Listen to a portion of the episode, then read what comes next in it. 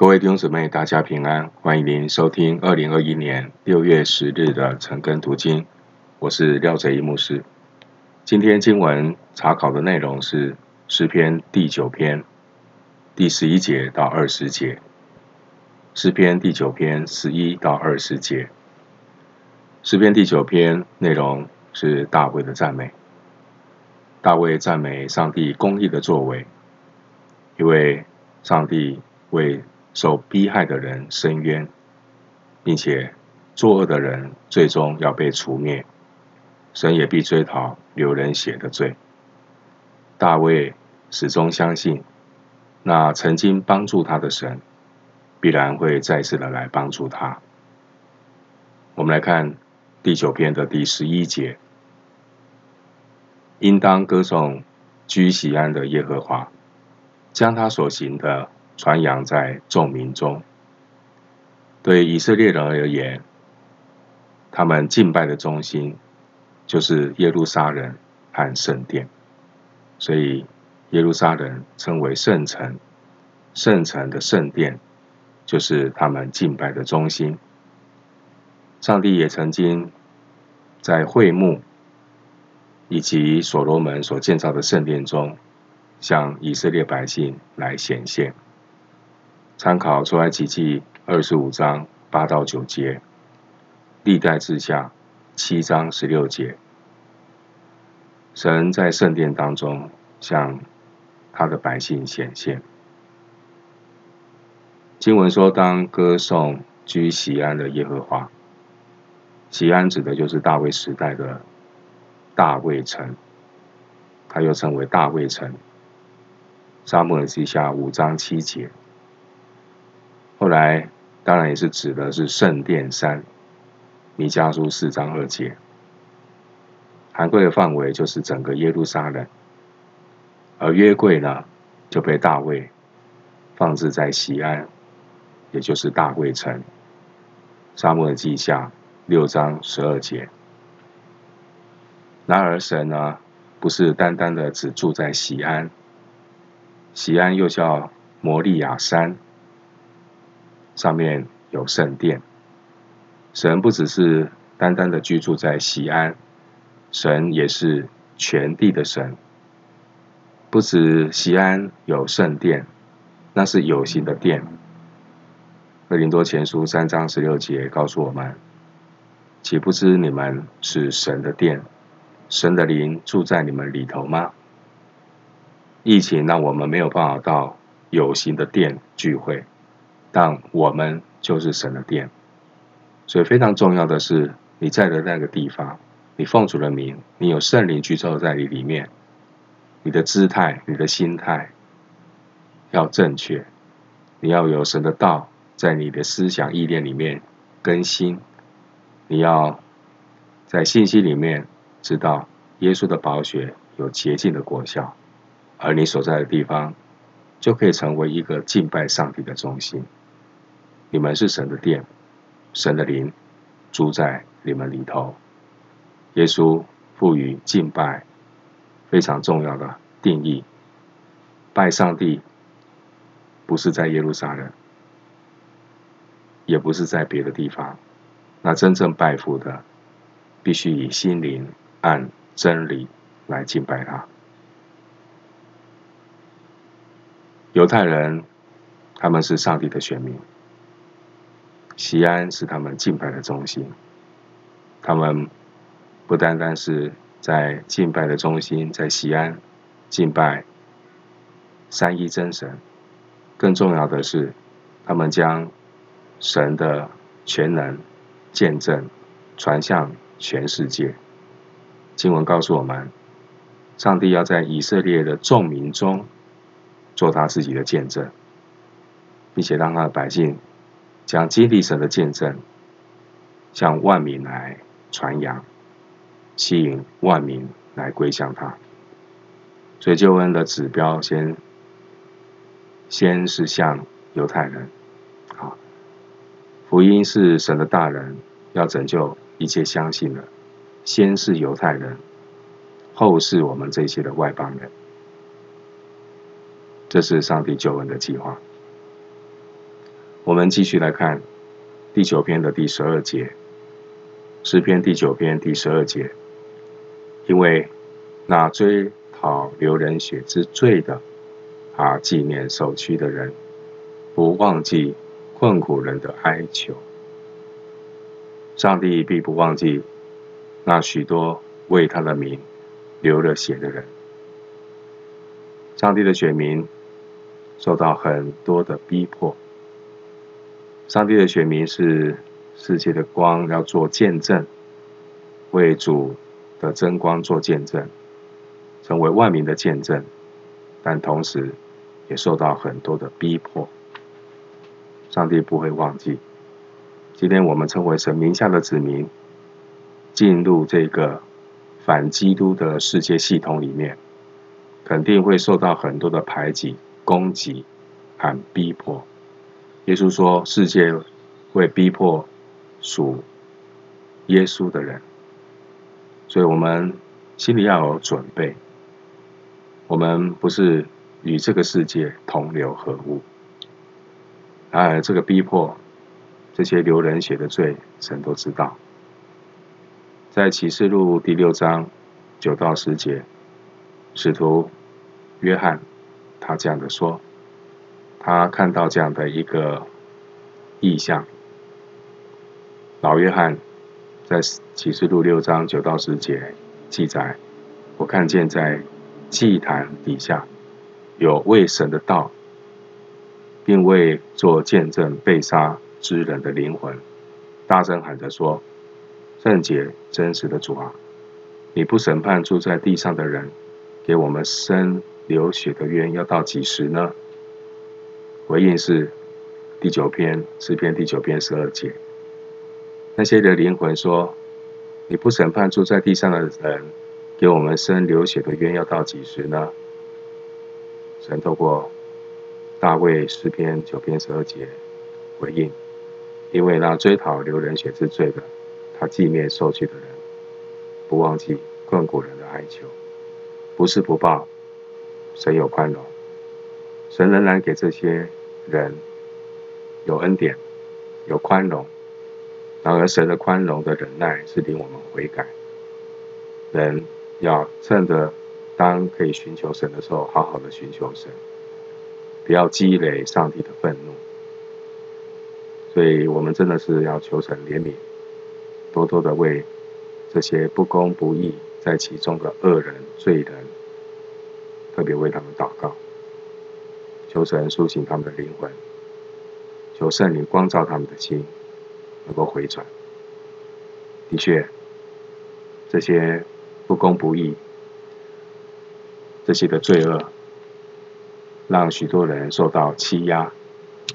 昨天我们读到九篇第九节，耶和华又要给受欺压的人做高台，在患难的时候。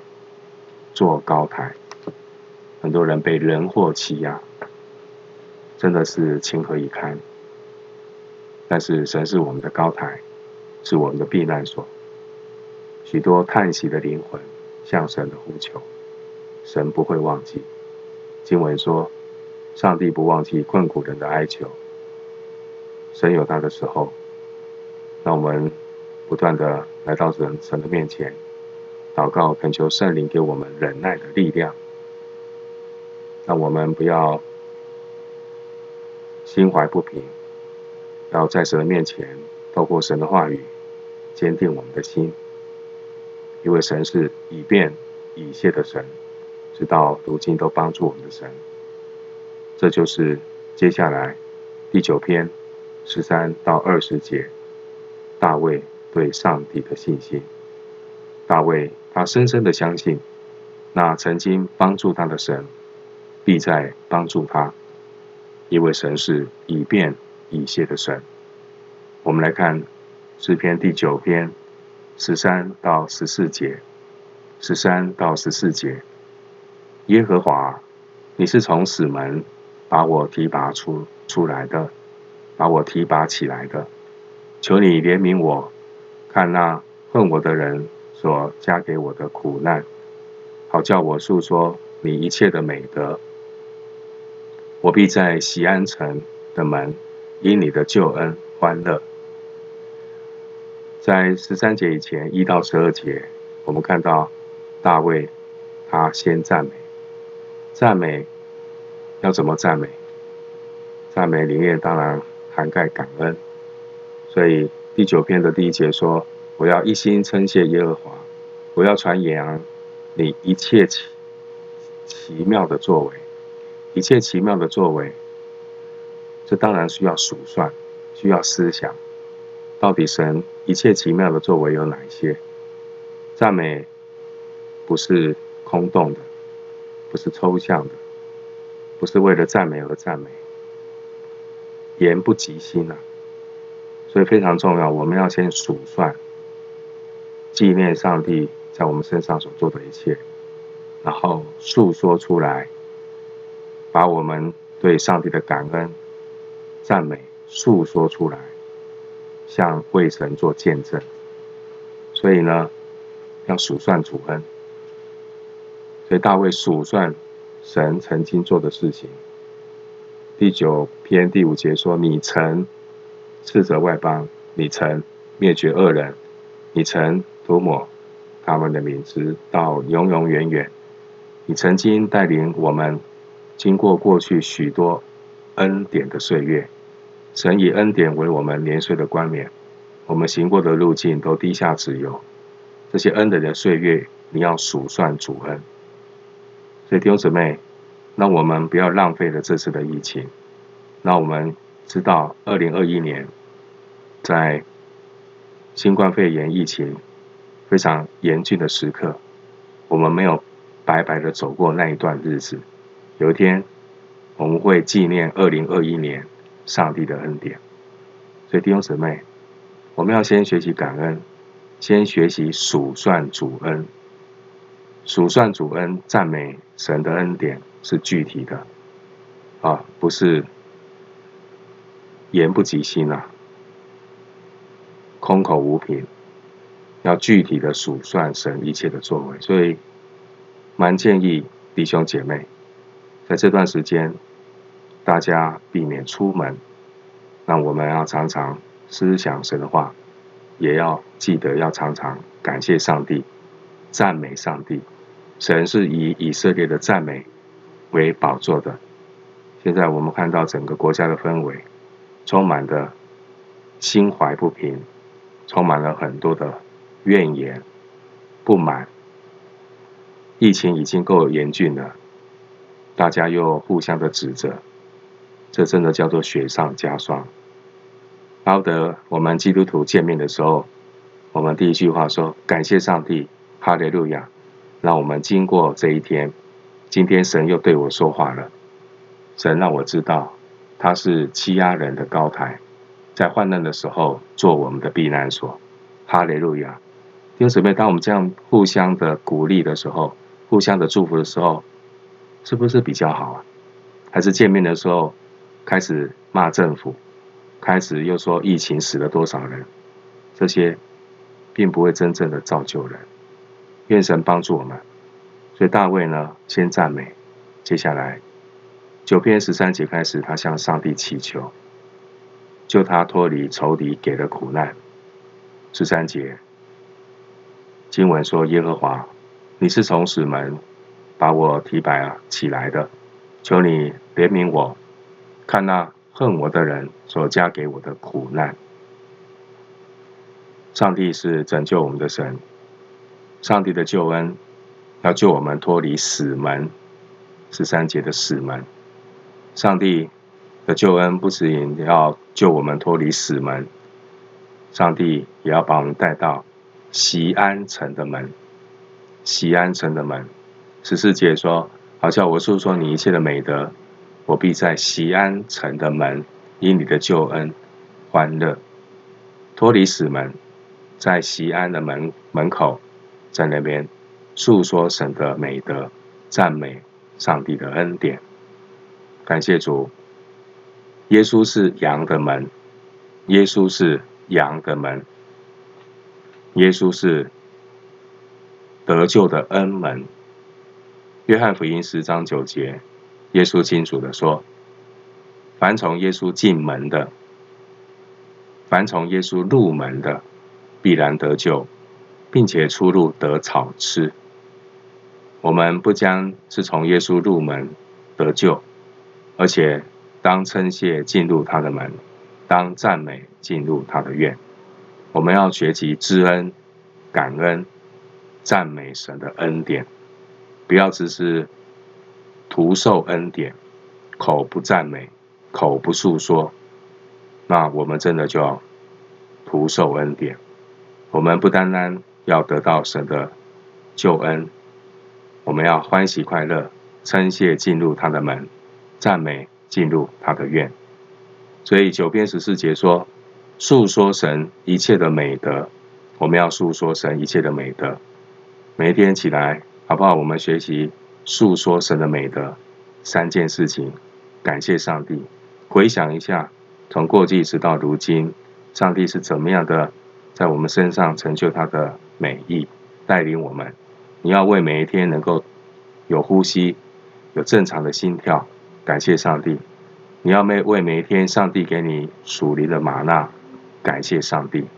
你要来述说神一切的美德，将这一切的美德透过语音、透过贴图、透过 Line、透过 FB 传扬出去，来安慰许多受欺压的人。安慰许多在疫情当中恐惧的人，感谢上帝，他救了我们脱离黑暗的权势，把我们迁到他爱子的国里，要叫我们宣扬那召我们出黑暗入奇妙光明者的美德。哥罗西书一章十三节，彼得前书二章九节，这边经文提到死门，死门。这是大卫一种人生的体验，死人就死门，就是体验那种濒临死亡的滋味，就是在死门前徘徊，濒临死亡的滋味。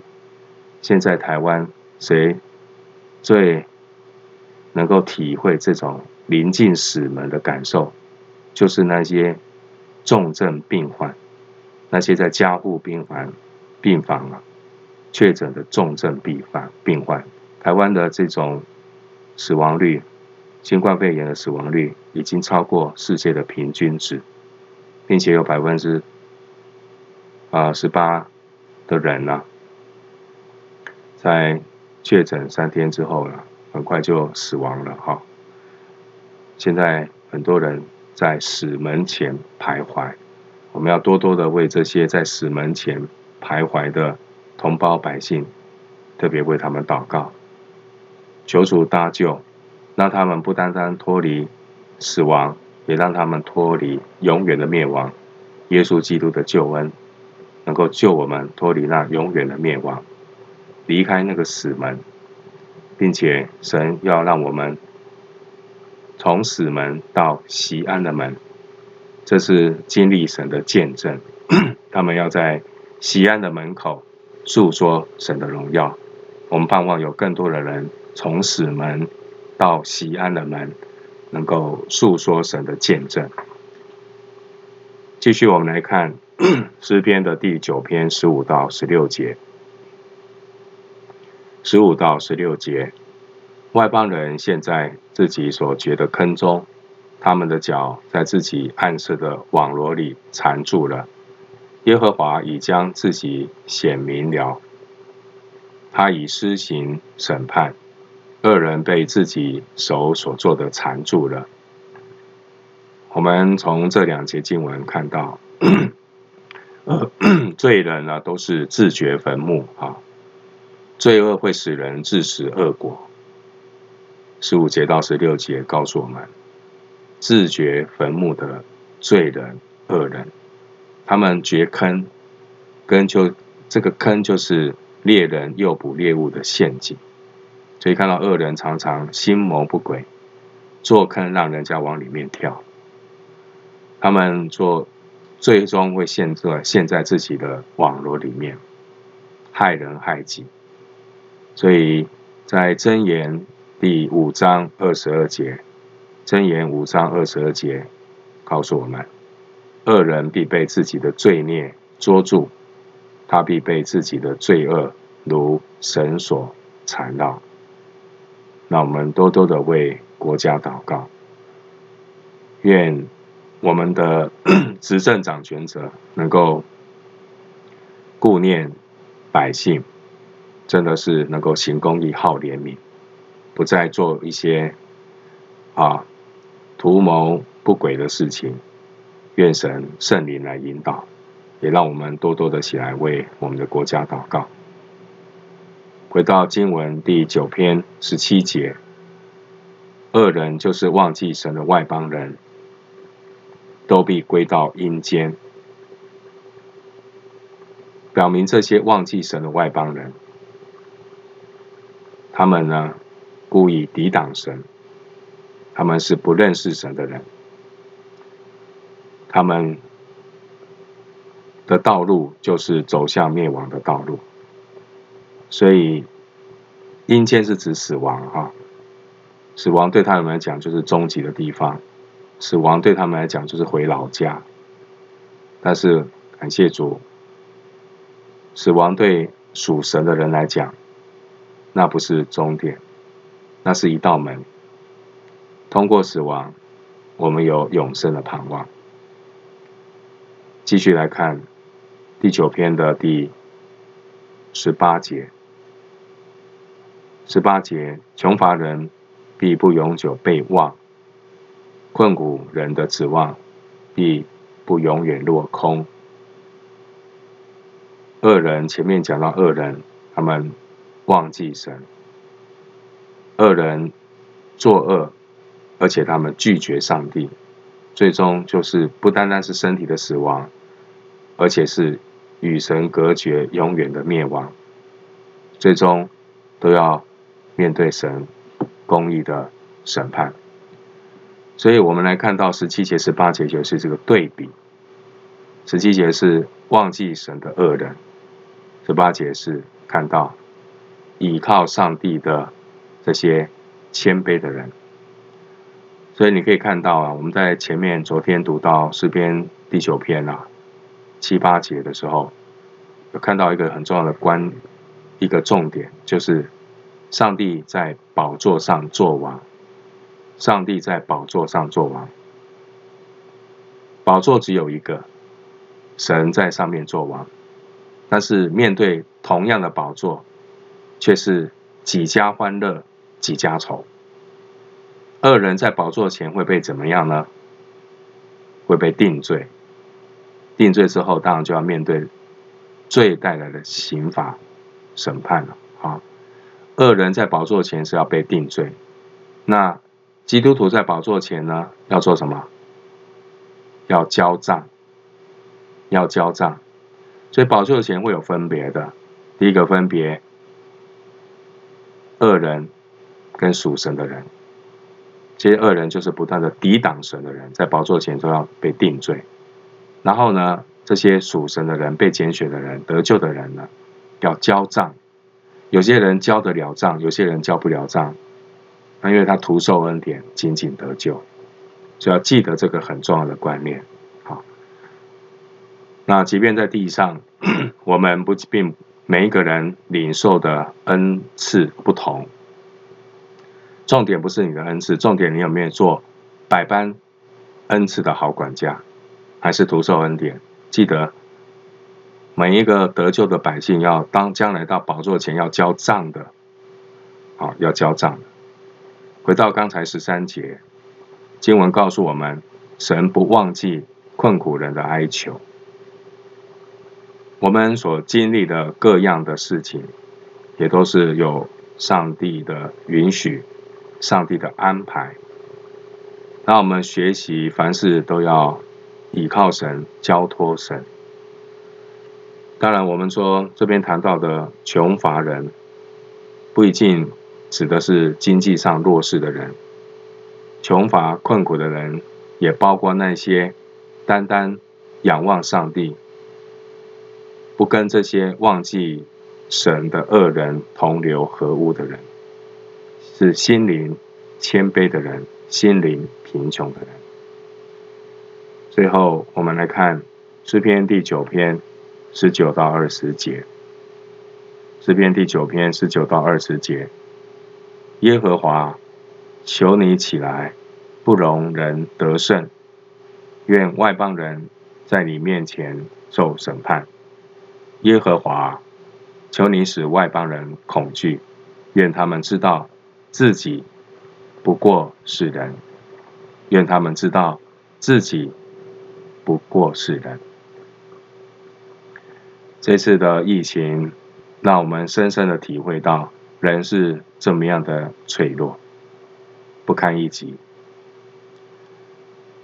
我们读这两节经文的时候，这是上帝的提醒，透过大卫所写的诗篇，来提醒骄傲的世人。你知道，骄傲的世人呢，随着财富的增加，知识的长进。越来越以为自己是神，人开始把自己当神，人也开始造神。为什么？因为他财富增加了，因为他什么呀？知识增长了，他可以有拥有很多的科技了，他把自己当神。但十九节，大卫这样的祷告说：“耶和华，求你起来，不容人得胜。”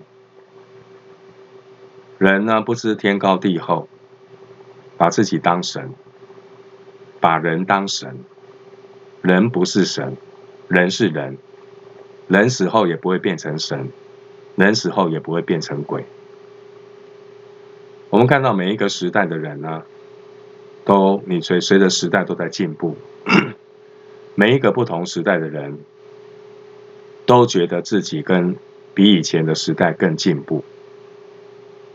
每一个时代的人都觉得自己有能力可以人定胜天。十九节，大卫祷告是说：“求你起来，消消人的这种锐气啊，不容人得胜。”所以人以为自己人定胜天，所以总是变各种花样，在建造新的巴别塔。所以大卫祷告。求你求主起来，不容人得胜，要削削削人的这种骄傲、自满的锐气，因为夸口、骄傲都是恶的。